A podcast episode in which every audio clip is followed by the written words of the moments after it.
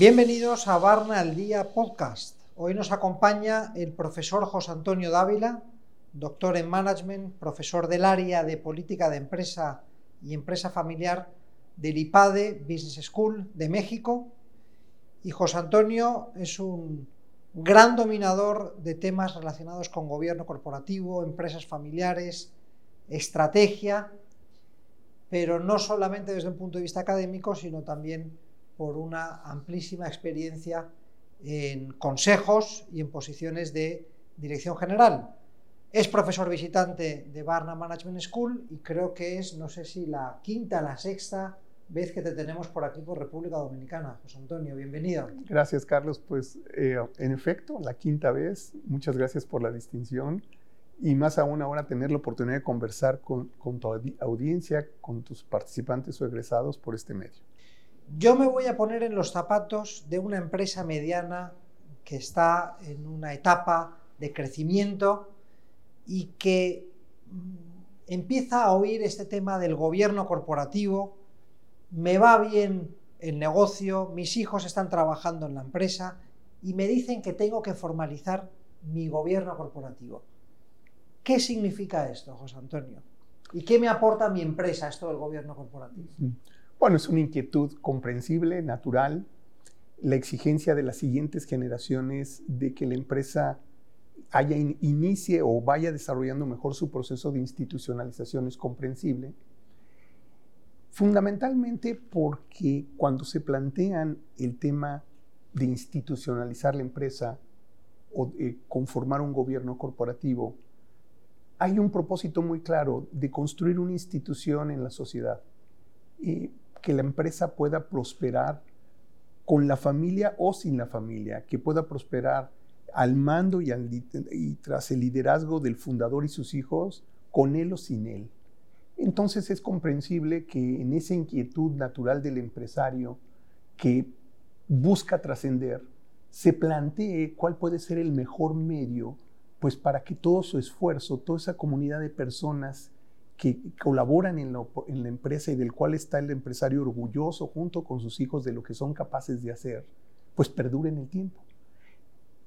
Para ese propósito, lo natural, lo que les solemos llamar institucionalizar la empresa, es construir un mecanismo que asegure la continuidad de la empresa o que su responsabilidad sea la continuidad de la empresa. Y a eso solemos ponerle la etiqueta de consejo de administración, gobierno corporativo, directorio, en fin.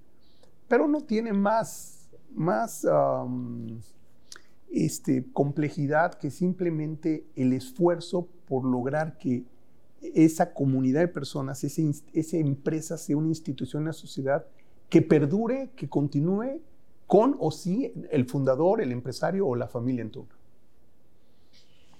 Imaginémonos que en mi empresa ya tengo constituida mi junta directiva, nos reunimos una vez al trimestre y abordamos una serie de, temas sobre cómo está yendo la empresa, hacia dónde queremos llevarla, cómo, sabemos que estamos trabajando bien como consejo, como junta directiva. Bien, usualmente lo habitual es que la junta directiva la presida alguno de sus miembros, lo que le llamamos, le solemos llamar el presidente de la junta directiva, el presidente del consejo, que tiene la responsabilidad de que ese equipo de trabajo que le llamamos miembros del consejo o consejo de administración, pues sea un equipo de trabajo de alto desempeño. El presidente del consejo habitualmente suele tener un plan de trabajo anual para el consejo. Eh, es quien está de forma cotidiana o habitual dialogando con el director general y quien tiene la responsabilidad de construir la agenda del Consejo no solo cada tres meses, sino al menos en, el plan de trabajo de un año. ¿Qué suele haber en, en esa agenda? Lo habitual es pues que cada tres meses la alta dirección llega a rendir cuentas, el director general llega a rendir cuentas. Sería probablemente lo más básico. ¿Cuál es el instrumento habitual con el que llega a rendir cuentas? Pues la, eh, eh, cómo va la ejecución de la estrategia que se, que se le autorizó y el presupuesto que debe cumplir. Usualmente ese es el primer punto de referencia para ver cómo va el desempeño de él como director de su alta dirección. Un segundo tema o una segunda categoría habitual es cómo va el desarrollo de la alta dirección y el especial cuidado en la sucesión del director general y de los, de los puestos clave, cómo se están construyendo cuadros de reemplazo.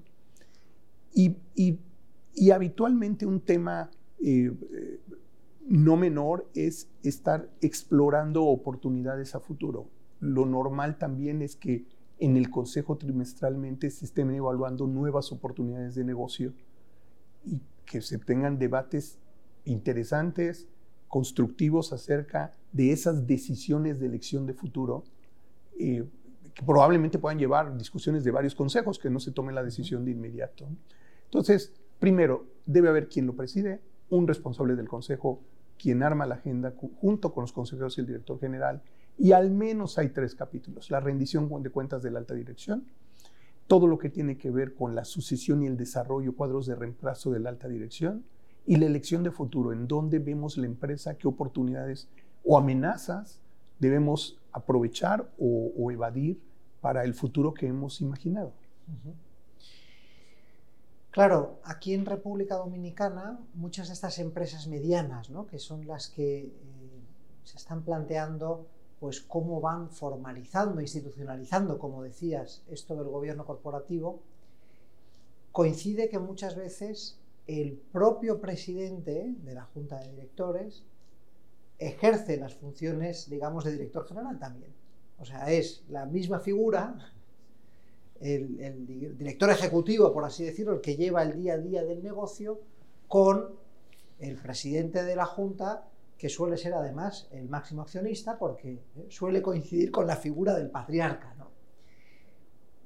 ¿cómo podríamos o, qué consejo le podrías dar a esa persona, ¿no? que es empresario, que lleva las riendas de la empresa, para empezar a, organizar estos temas del gobierno corporativo donde le toca muchas veces eh, delegar o, distribuir parte de lo que él eh, concentra? Lo que mencionas es lo más habitual no solamente en medianas empresas, también en grandes empresas, que resulta que el fundador, el principal accionista, el presidente del consejo y el director general es la misma persona. Eso es muy comprensible y es una etapa natural de desarrollo de la empresa.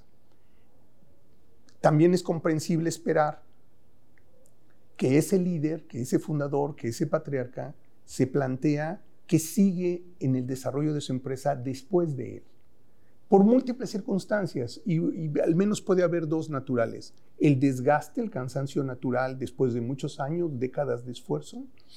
la ilusión, la expectativa de que la siguiente generación de la familia lleve con bien los negocios.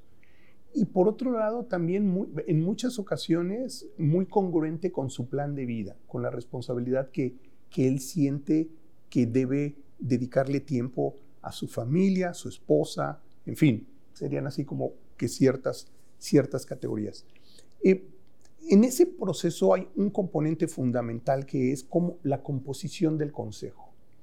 Cuando nuestro personaje resulta que es, repito, el fundador, quien dirige el consejo, quien es el dueño y además el director general. La composición del consejo se vuelve fundamental. En el consejo solemos encontrar pues, a los consejeros patrimoniales, probablemente él y algunos de sus socios, a lo mejor un primo, un hermano o miembros de la siguiente generación, en fin, personas que tienen que cuidan el patrimonio de la familia, que le solemos llamar consejeros patrimoniales.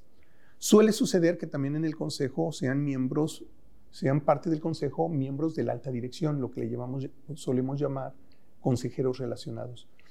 Pero hay un tercer componente que es fundamental, que es aquellas personas que trabajan en el equipo del consejo, que ni son dueños ni trabajan en la alta dirección y que solemos ponerles la etiqueta, el nombre de independientes.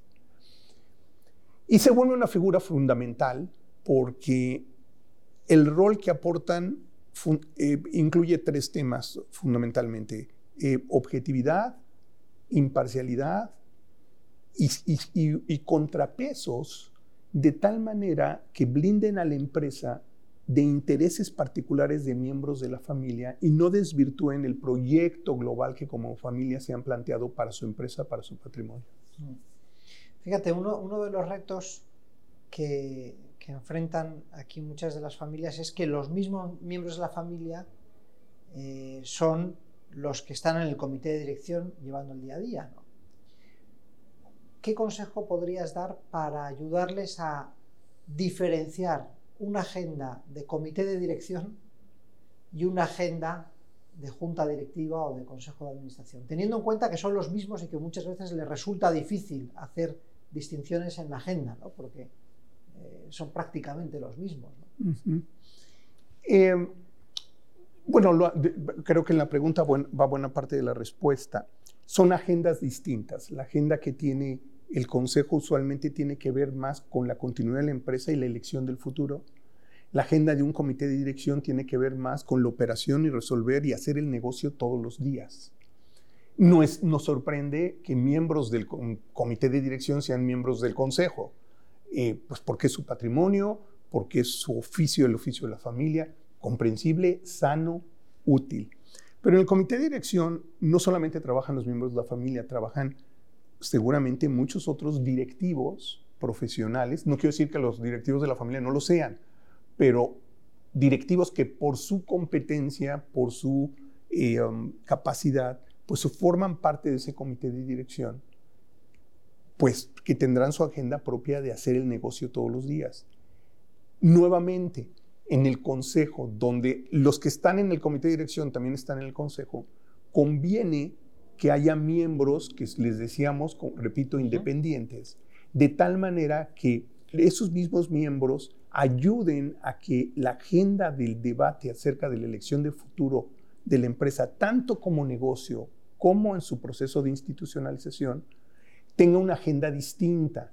Entonces, juntos pero no revueltos.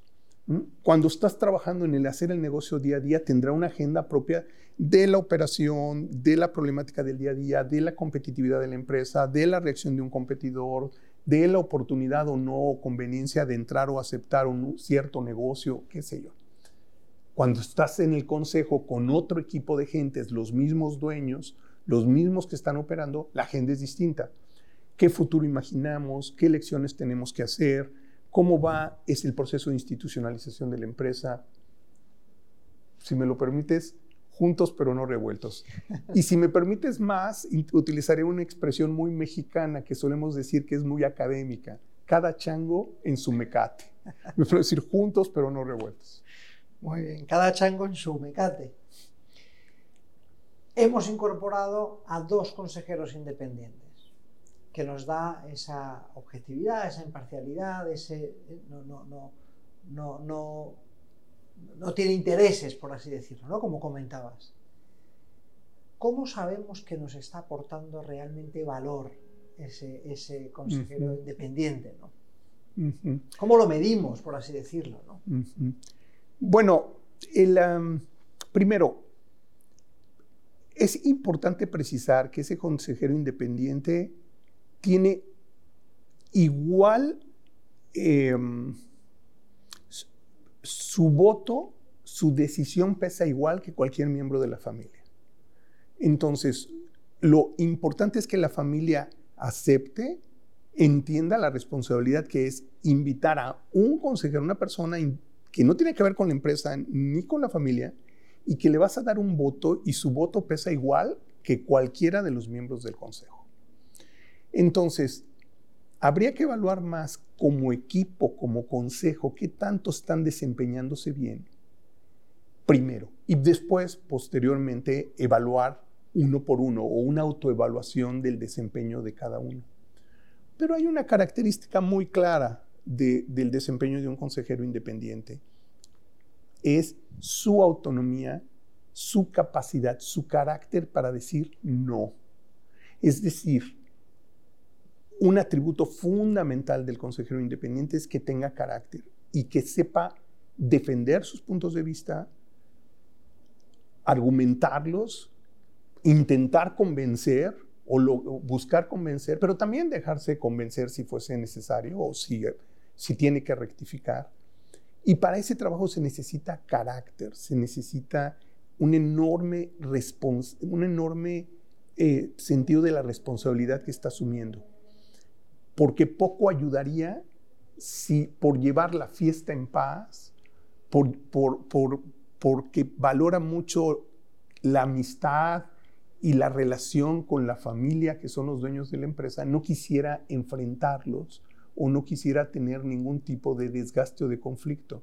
Miren, en esos casos, mejor váyanse a jugar golf, van a conversar más a gusto, van a aprender mucho, pero no te va a ayudar en el consejo.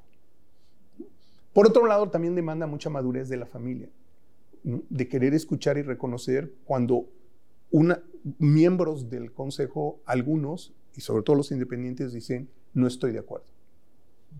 Buenísimo. Mira, José Antonio, aquí en Dominicana tenemos identificados una serie de retos para mejorar la calidad del, gobierno de la, de la, Junta de Directores, que lo, hemos reflejado en un informe que para nuestra audiencia pueden consultar en, el Centro de Investigación de Sostenibilidad y ahí pueden bajarse ese informe. No quiero eh, desarrollarlo, pero aprovechando que te tenemos aquí, ¿cuáles son desde tu experiencia y desde una perspectiva probablemente más mexicana, ¿no? esos los principales retos que tienen las juntas eh, directivas para eh, tener un, buen gobierno. Bien, a ver, cualquier junta directiva o consejo de administración, eh, pues tiene que asegurarse que su director general tenga éxito. ¿Qué quiere decir eso? Que genere riqueza, que la eficacia del, management eh, sea de altísimo nivel, asegurarse que tiene el mejor director general y de mejor alta dirección posible.